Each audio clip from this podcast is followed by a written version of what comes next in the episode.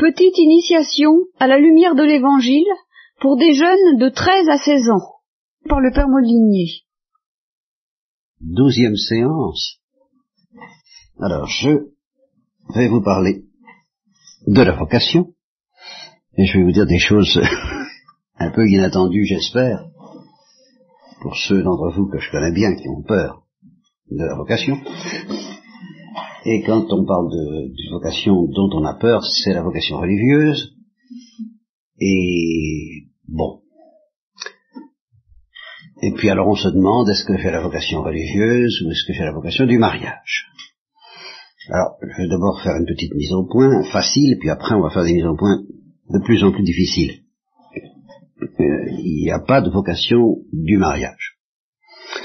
Il y a une vocation chrétienne, dans le mariage ou dans la vie religieuse. Ah, même la vocation religieuse, c'est encore une vocation chrétienne. Il y a des vocations chrétiennes dans le veuvage. Ça existe. Il y a même... Euh, oui, tu fronces les sourcils, Étienne, là, tu ne comprends pas? Ah ben, c'est une situation d'une veuve ou d'un veuf. Enfin, Saint Paul a parlé des veuves plutôt.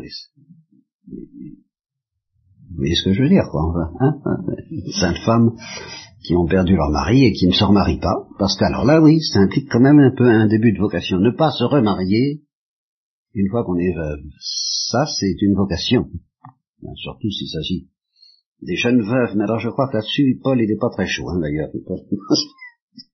Il préfère que les jeunes veuves se remarient en général. Bien, il me semble. Ce sera à vérifier. Enfin, ça peut constituer une vocation. Euh, il va même y avoir une vocation de divorcer. Euh, lorsque quelqu'un subit le divorce, euh, ben c'est une vocation comme une autre, et qui ne vous laisse pas le choix, à la différence du veuvage, parce que un divorcé chrétien ne peut pas se remarier. Bon. Ben, tout ça, ce sont des vocations chrétiennes. Puis on peut être une vocation dans le célibat aussi. Le célibat éternel, comme dit entre une carton, bien, eh bien, il peut y avoir une vocation du célibat sans que ce soit la vocation religieuse. Mais c'est tout ça, justement, ce ne sont pas différentes vocations, c'est toujours la vocation chrétienne dans telle et telle situation euh, de célibat, de mariage, de divorce, de veuvage, de maladie, de bonne santé, de d'action ou de contemplation, enfin toutes sortes de, poètes, si on est poète, enfin tout ce qu'on voudra, sont des situations, des, talents, des charismes variés, mais qui constituent toujours la vocation chrétienne. Et alors Justement, ce que je voudrais vous dire, d'abord, on dirait, bah oui, bah, la vocation chrétienne, la vocation chrétienne, nous avons tous la vocation chrétienne. Eh bien, justement, c'est pas évident. C'est la première chose que je voudrais vous dire. Tous les chrétiens n'ont pas la vocation chrétienne. Je ne dis pas que c'est de la faute de Dieu, c'est peut-être de leur faute. Mais ceux qui sont chrétiens d'une manière un peu routinière, parce qu'ils ont été élevés là-dedans, et qui euh, seraient aussi bien bouddhistes ou musulmans ou, tout ce qu'on voudra s'ils avaient été élevés ailleurs, ils sont chrétiens parce que c'est leur tradition, et puis, et puis tout, ils n'ont pas entendu d'appel personnel à être chrétiens à connaître Jésus-Christ, ben, ils n'ont pas la vocation chrétienne, ou ils n'ont pas reçu, ou ils ont fui, ou ils ont esquivé, ou ils ont eu peur de la vocation. Mais pas de la vocation religieuse, de la vocation chrétienne. Et alors, croyez-moi, ils ont raison, par un bout, car la vocation chrétienne, justement celle qui consiste à ne pas être simplement chrétien par euh, tradition, mais par vocation, une vocation qui, bien entendu, va nous soumettre à une tradition, mais qui va pas se contenter d'être une tradition sociale, humaine, qui va répondre à un appel intérieur entendu d'aimer Jésus-Christ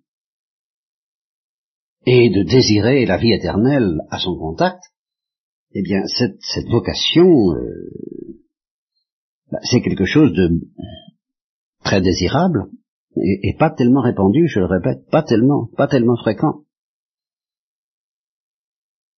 Et je comprends que vous... Alors là, si vous étiez vraiment éclairé, vous en auriez peur. Vous la désireriez peut-être. Mais vous en auriez peur aussi. Parce que c'est ça qui, la, la vocation religieuse n'est qu'un aspect de la peur que peut inspirer la vocation chrétienne. Je vais prendre un exemple très simple et très massif, celui d'André Frossard. Tous les convertis, par définition, ont la vocation chrétienne. Ils n'étaient pas chrétiens, ils le sont devenus, donc c'est par vocation qu'ils sont chrétiens.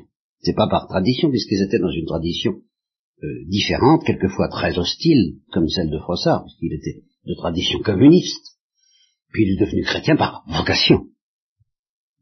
Alors cette vocation, il l'a eue dans le mariage. Et quand pourtant il n'était pas marié, quand il a eu la vocation chrétienne. Il a reçu la vocation chrétienne, il n'était pas marié, il aurait pu avoir la vocation religieuse, il y a pensé d'ailleurs. Mais ça s'est pas fait, enfin, euh, je sais pas moi, euh, en tous les cas, il a eu, il a eu la vocation chrétienne dans le mariage, pas la vocation du mariage, mais la vocation chrétienne dans le mariage. Et si vous connaissiez bien sa vie, je la connais un peu, je l'ai lu dans un petit livre qui s'appelle Il y a un autre monde, c'est là qu'il raconte sa vie, ne plus sans détail, ben, je dirais, il a été crucifié d'une manière euh, assez effrayante et bien supérieure à celle que j'ai pu connaître moi dans la vie religieuse. Je dirais, il n'y a même pas de comparaison. Alors, si la vie chrétienne c'est ça, c'est-à-dire ce que Frossard a connu, je comprends qu'on ait peur. La vocation chrétienne. Vous voyez? Alors ça, oui, et c'est pour ça que le Christ nous a prévenu, si vous voulez avoir la vocation chrétienne, asseyez-vous à une table et puis calculez la dépense. Parce que c'est magnifique, c'est très beau, c'est splendide, mais il euh, y a de quoi avoir peur, hein, oui, euh, légitimement, d'une certaine façon, oui, il y a de quoi avoir peur.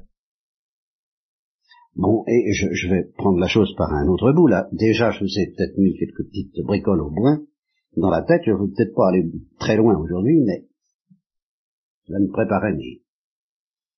Parce que je tout de même bien quelque chose derrière la tête, mais c'est tellement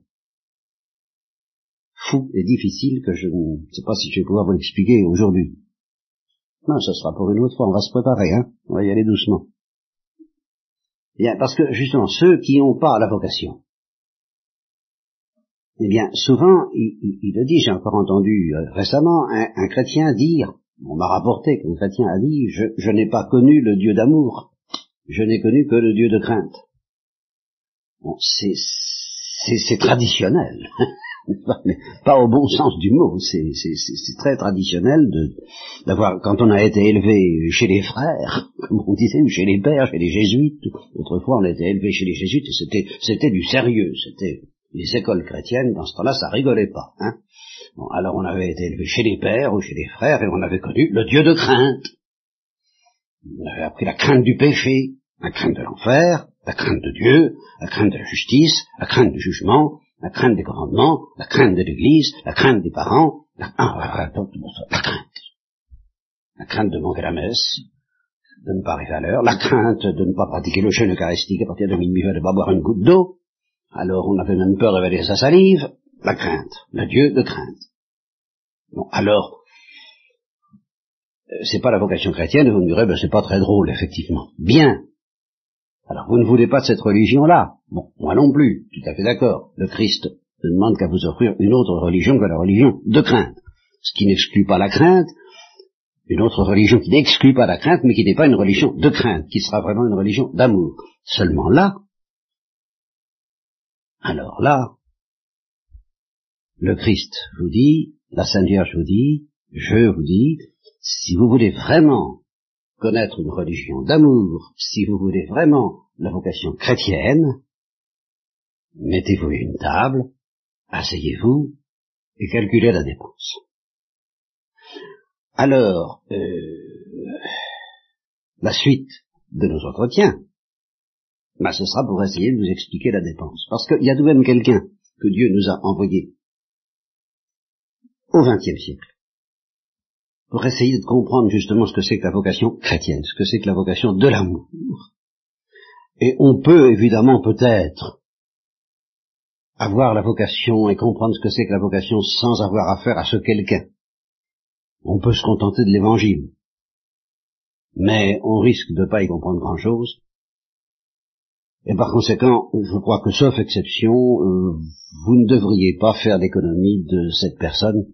Et il s'agit, bien entendu, puisque j'en ai parlé toute ma vie, de Thérèse de l'Enfant Jésus. Vous avez lu ou vous n'avez pas lu l'histoire d'une âme. Si vous ne l'avez pas lu, eh bien c'est la première chose qu'il faudra faire un jour, peut-être pas tout de suite. Euh, peut-être euh, qu'il faut commencer, puis dire tiens ça marche pas, ça me plaît pas, ça me dit rien. Mais il faut jamais abandonner complètement. Je connais quelqu'un, je connais quelqu'un qui, oh il y a des années de ça, au cours d'une maladie, qui, était très très chrétien, très tradition chrétienne, très la paysannerie chrétienne, et qui au cours d'une maladie, dans, un, dans une infirmerie, je crois, euh, dans l'infirmerie, je crois, est tombé sur l'histoire d'une âme, a lu quelques pages, a pris le livre et l'a jeté à travers la pièce. Et euh, quelqu'un qui vit encore, je ne sais pas si si la réconciliation est faite. Je crois que c'est pas c'est pas réglé, c'est pas réglé. C'est une histoire grave. L'histoire d'une âme, c'est pas c'est pas inoffensif. Et c'est la vocation chrétienne. C'est pas la vocation religieuse. C'est la vocation chrétienne.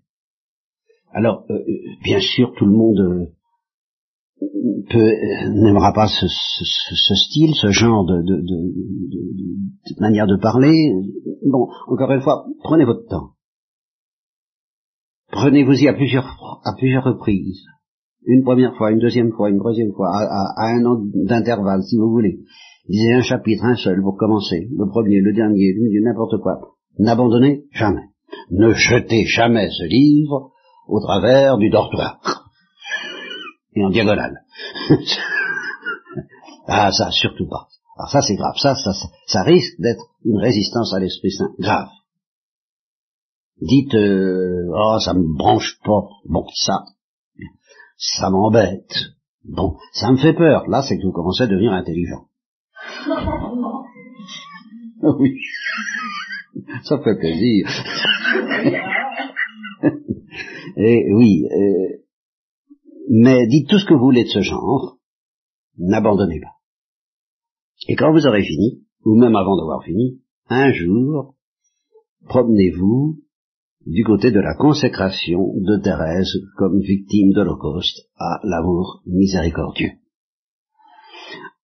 après avoir fait la consécration de Grignon de Montfort, dont j'ai dû vous parler, que vous avez tous plus ou moins fait ou connu, euh, et qui est une bonne préparation. Faut, faut, c'est bon de commencer par là, la consécration de, à la Sainte-Vierge selon Saint Louis-Marie Grignon de Montfort. Bon, ça, d'accord. Et puis une fois bien préparé, alors euh, interrogez-vous sur ce que ça veut dire que l'acte de consécration de Thérèse de l'Enfant Jésus. Je vous le dis tout de suite, ça, veut dire que nous acceptons de mourir d'amour. Voilà. Qu'est-ce que ça veut dire? Eh ben, Il faut y réfléchir, mais c'est une chose à prendre au sérieux. C'est ça la vocation chrétienne. Si on ne meurt pas d'amour, eh bien, on a raté la vocation chrétienne. On peut être sauvé, on peut mourir en chrétien, mais on a, on a raté la vocation chrétienne. Alors, euh, pour comprendre ce que ça veut dire, eh ben, nous avons le temps. Nous avons le temps d'en parler et d'en reparler. Vous avez le temps, vous prenez, vous, asseyez, vous lisez, vous relisez, vous abandonnez, vous reprenez. Mais je vous préviens, c'est dans le programme. Si vous voulez éviter la religion de crainte, il va falloir vous orienter vers cette idée de mourir d'amour. Mais c'est une histoire de fou. C'est une histoire de fou, c'est vrai. Et, et, je me suis demandé si j'oserais vous en parler. Je me suis dit, en fait, tout de même, Thérèse ne parle que de ça. Elle a été envoyée par Dieu pour le XXe siècle. C'est donc que Dieu veut pour les petits. Elle a été envoyée pour les petits. C'est Mère Agnès qui l'a dit, la sœur euh, aînée de, Thérèse, au moment où elle a lancé, si j'ose dire, la canonisation de Thérèse. Elle a dit c'est pour les petites âmes. Les, les, petites âmes sont infiniment plus nombreuses que les grandes âmes. Donc c'est fait pour les petites âmes. Eh ben, qu'est-ce qu'elle propose, Thérèse, aux petites âmes De mourir d'amour? Alors, euh, si vous êtes pas des petites âmes, ben, euh, bon, très bien. Mais si vous êtes des petites âmes, c'est pas parce que vous êtes des petites âmes que je vais oser, hésiter plutôt, ne pas oser vous parler de ça, en vous disant, euh, vous me disiez c'est trop calé pour nous, c'est trop au-dessus de nous. Ben, c'est pour les petites âmes que Thérèse a écrit, donc ça ne doit pas être tellement calé. Donc j'ai dit, il faut que tu te jettes à l'eau, il faut que tu leur parles de ça, parce qu'il n'y a rien d'autre, finalement, dans la vie. Il n'y a pas d'autre solution à tous les problèmes. Pour dire les problèmes, les solutions de tous les problèmes de la vie, c'est la mort. On aurait un drôle de truc. Ça veut te dire, ça, ça revient à dire que la vraie solution au problème qui passe, problème du temps, et d'un temps qui passe très vite, je commence à m'en apercevoir à 74 ans, mais c'est l'éternité, qui, qui, elle alors dure beaucoup plus longtemps, je vois.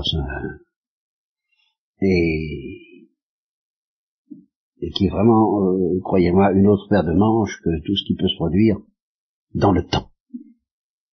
Alors, euh, euh, que toute notre vie se passe à, à, à préparer notre entrée dans la vie éternelle et une entrée dans la, de joie, une entrée d'amour, et non pas une entrée euh, de mort, une entrée de, de, de, de catastrophe, de désespoir, une entrée sinistre comme euh, on, le sent quelquefois chez des vieillards dont on sent qu'ils n'ont pas d'espérance.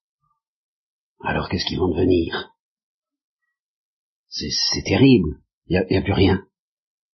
Alors s'ils ne se sont pas préparés, si on ne leur a pas parlé de cette idée de mourir d'amour, bah, quelle que soit la, la, la, la beauté ou l'intérêt de leur vie, comment ils vont finir Tandis que si on pense à, mourir d'amour, d'abord on relativise tous les problèmes de l'existence, euh, vocation, pas vocation religieuse, tout ça devient extrêmement relatif.